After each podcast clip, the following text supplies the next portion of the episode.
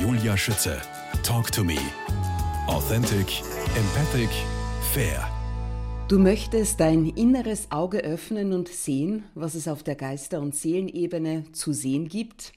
Du möchtest erfahren, wie es sich anfühlt, eine höhere Bewusstseinsebene zu erkunden Sie liebt es, jeden, der es möchte, diese Räume zu öffnen. Alana ist der Name dieser besonderen Gabe ihrer Seele, die Seele von Malia Gabriela Jentsch. Herzlich willkommen. Hallo, hallo. Wie bist du zu diesem Namen gekommen? Was bedeutet er?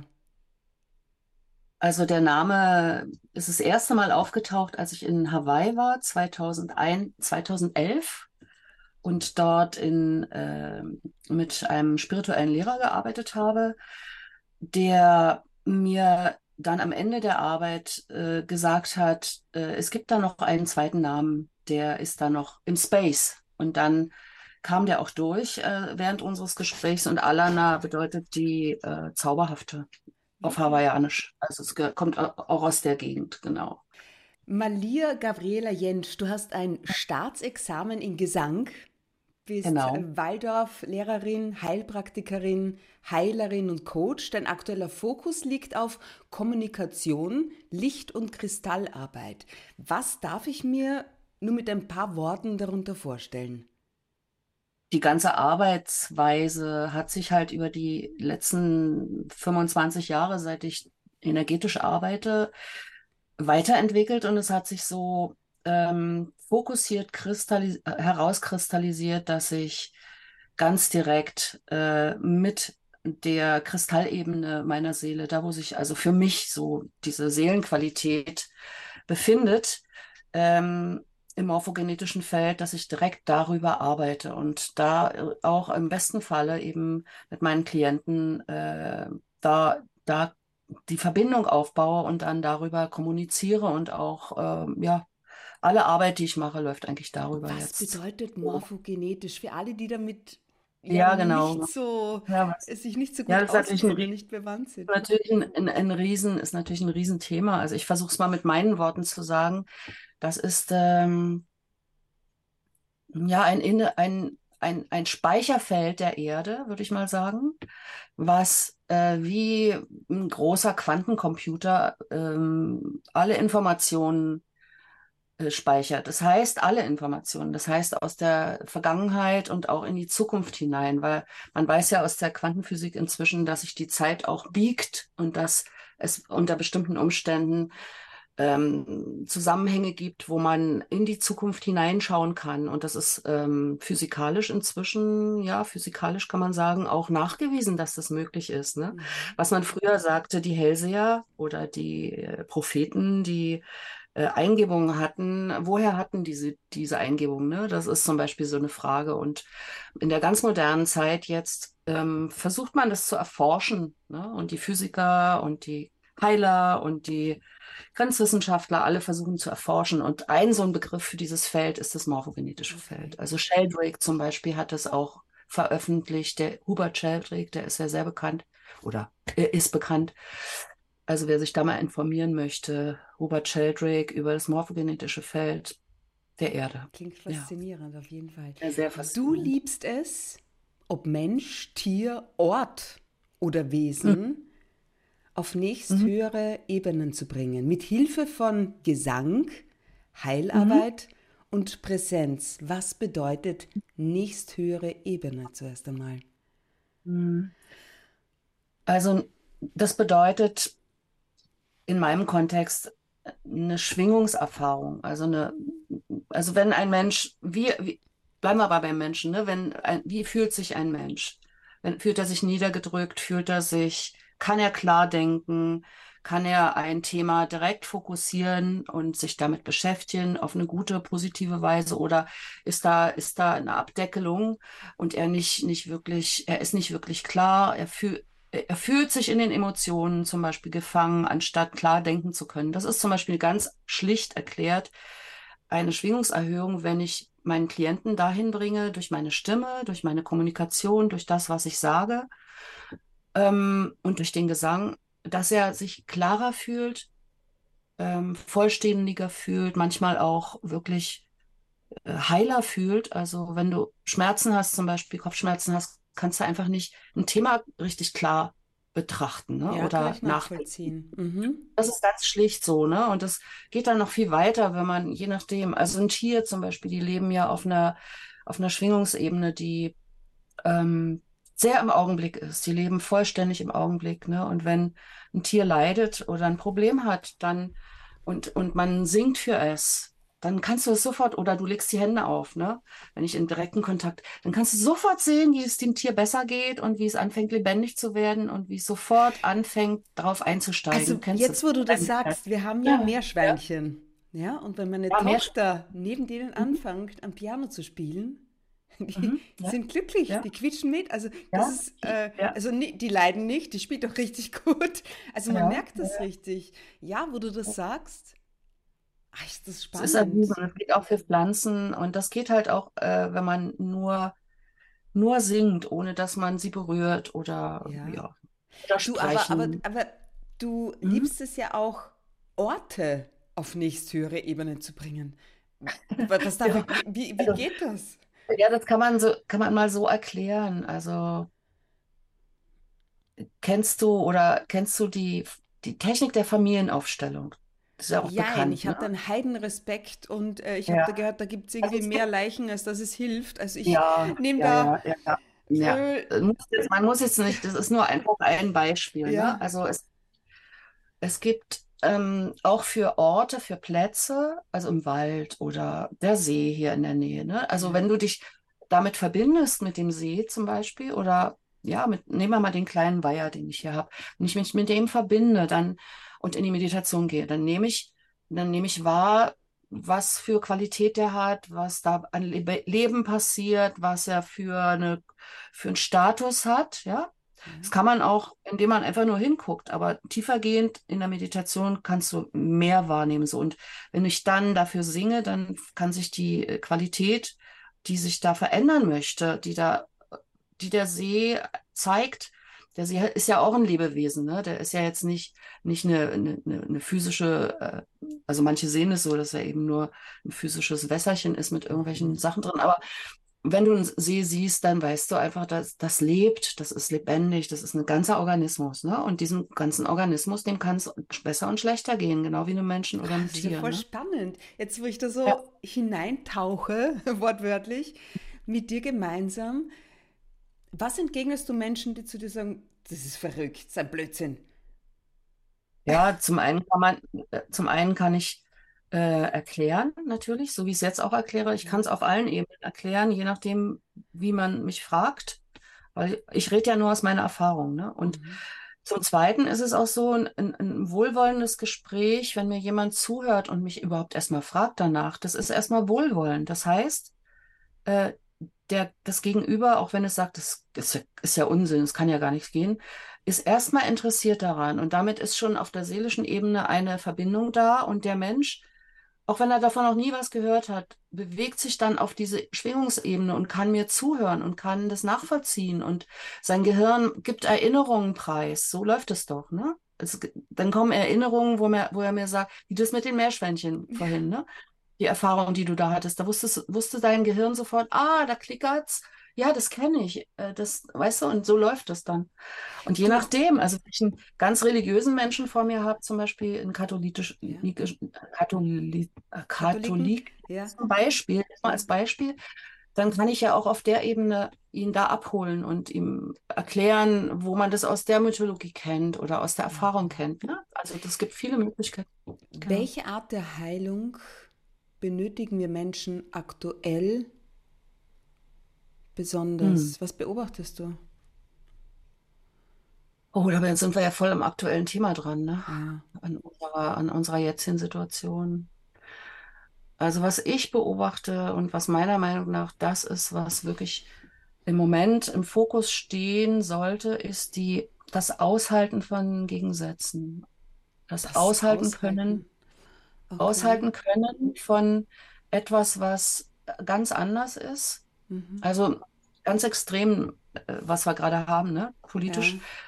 so anders, was da geschieht und da kommt Zorn und Verzweiflung in einem hoch, je nachdem, wie der Mensch ist, ne? Und dann zu lernen, ähm, nicht, nicht zu vergessen, dass das auch ein Teil der Erde ist und das Teil des Geschehens, was auf unserem Planeten passiert. Und ähm, es, wenn wir eine Heilung oder eine Verbesserung wollen, wir das auf jeden Fall akzeptieren müssen und in uns hineinnehmen müssen. Ne? Sonst, wenn wir, wenn wir in Aggression gehen, von hier nach da und in Verzweiflung, dann wird es nicht besser. Ne? Mhm. Das ist zum Beispiel ein Lernprozess, der, glaube ich, ähm, insgesamt global wichtig ist. Also viele einzelne Menschen machen das, lernen mhm. das, sich selber.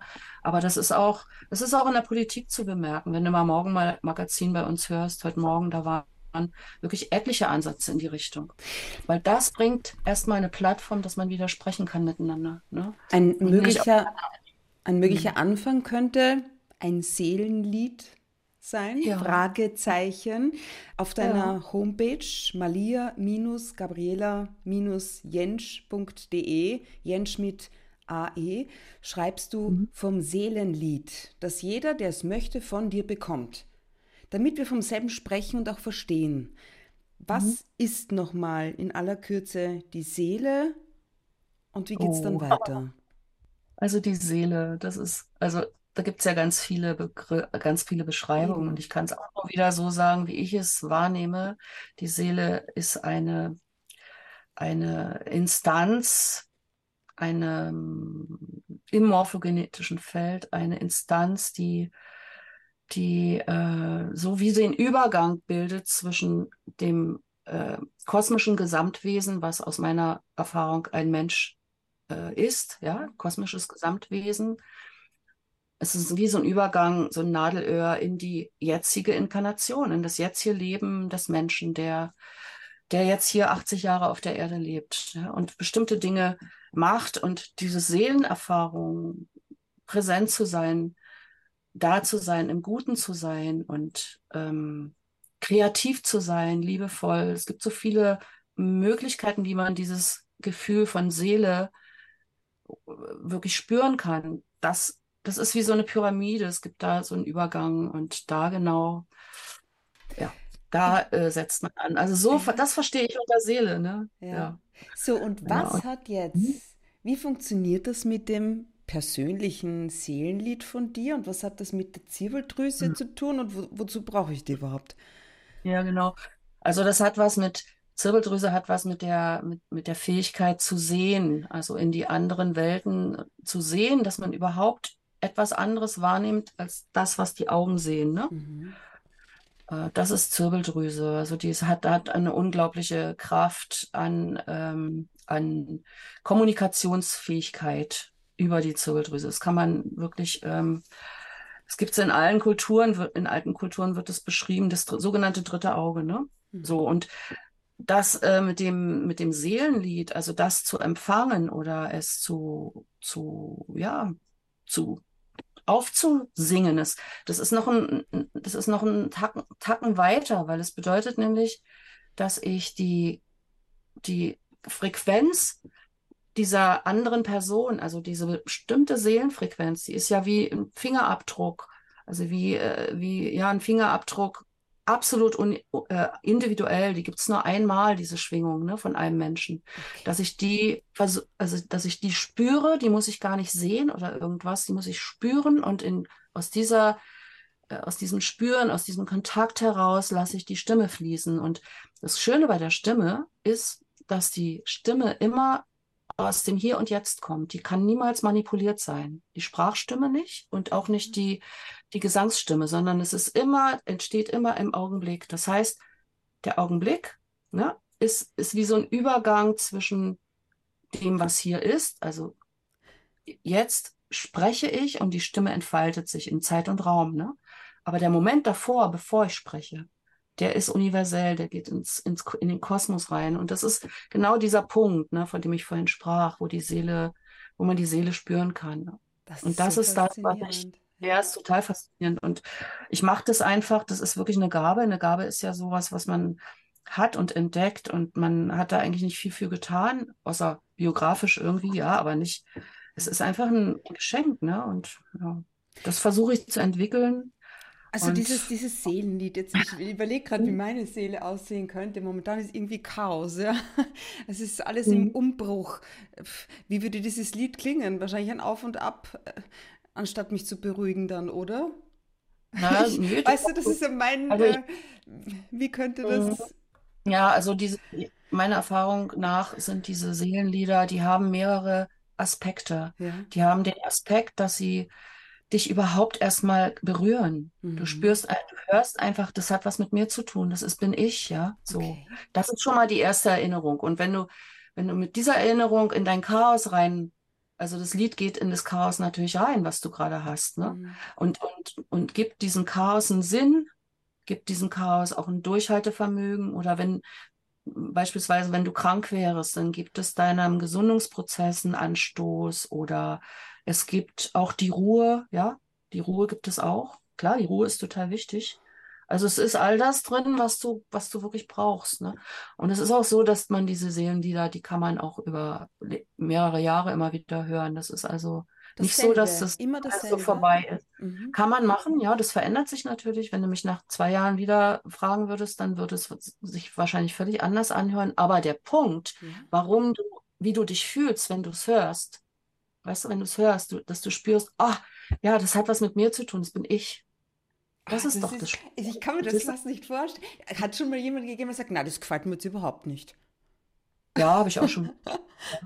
Ja, es ist auch nicht so einfach. Also man, ich Das mache denke ich deswegen auch, mache deswegen auch immer ein Vorgespräch und mache meistens noch ein Nachgespräch, wenn ich es dann aufgenommen habe und geschickt habe. Ja. Also es, es ist schon immer ein Prozess und sehr spannend. Ne, es ist auch ein Experiment. Ne? Ich meine, ich Mhm. sage einfach, ich mache das, weil ich weiß, dass ich es kann und dass es funktioniert. Und ob der andere Mensch, also alleine schon dann, wenn mich mal jemand fragt danach, da merkst du ja schon, es ist ein Interesse da. Ja, das stimmt allerdings. Da ist die, da ist die Verbindung schon da, ne? Das fragt mich ja niemand danach, bloß weil er mal Lust hat, äh, ja. Nee, nee, das Mhm. ist schon sofort Ping macht's und dann, und dann fängt's an. Ne? Unglaublich. Malia Gabriela Jentsch, nicht nur du bist deiner Meinung nach ein Gesangsmedium, Gesangsmedium, auch Heilpflanzen fungieren Mhm. als solche, wenn ich dich richtig verstanden habe. Naja, es gibt, ähm, das ist so mein Buchprojekt, an dem ich gerade dran bin. genau.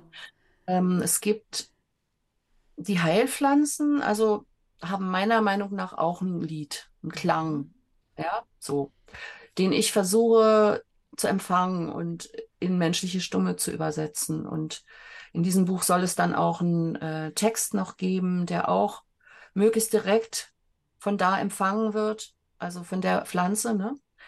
Und ja, und neuerdings habe ich halt auch, das ist das letzte, der letzte Teil, der zu jeder Heilpflanze sein wird, habe ich noch die Neurografik entdeckt. Das ist so eine Technik, mit der man äh, Schwingungsfelder aufzeichnen kann, aufzeichnet, genau, genau. aufzeichnen kann. Das ist eine neue Technik, gibt es erst seit, seit neun Jahren, glaube ich, inzwischen. Und ist sehr beliebt inzwischen. Es gibt viele Menschen, die sich damit beschäftigen. Und da, da, das habe ich auch vor einem halben Jahr etwa entdeckt. Und das, da denke ich, ja, genau, ich werde dann noch diese Bilder dazu machen und dann mache ich dann Buch draus. Sag mal, woher Witzig. weißt du das alles? Hat es damit begonnen, als du 35 warst und Heilung gesucht hast? Ja, sagen wir mal so. Eigentlich hat es schon begonnen, da war ich 29. Also Ja. da hatte ich so, da hatte ich so die ersten Erfahrungen, deutlichen Erfahrungen, dass meine Wahrnehmung ähm, meine ganz persönliche Wahrnehmung Mhm. ist. Anders als viele andere Leute so.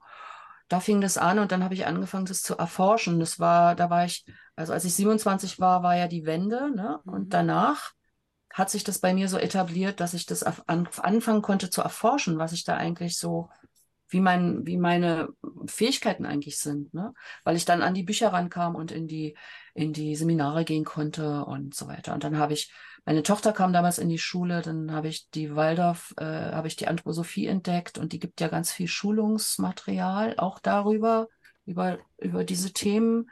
Habe da mit zehn Jahre verbracht etwa.